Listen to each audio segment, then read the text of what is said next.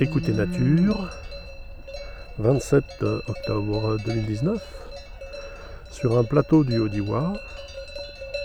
Il est 7 h le matin et les vaches sont descendues des alpages. Elles ont été rapatriées sur le plateau pour passer là euh, quelques semaines, voire quelques mois avant de rentrer à l'étable pour l'hiver. Nous allons profiter de ce chorus de clarines rappelle que les clarines sont au cou des vaches et les sonnailles sont au cou des moutons.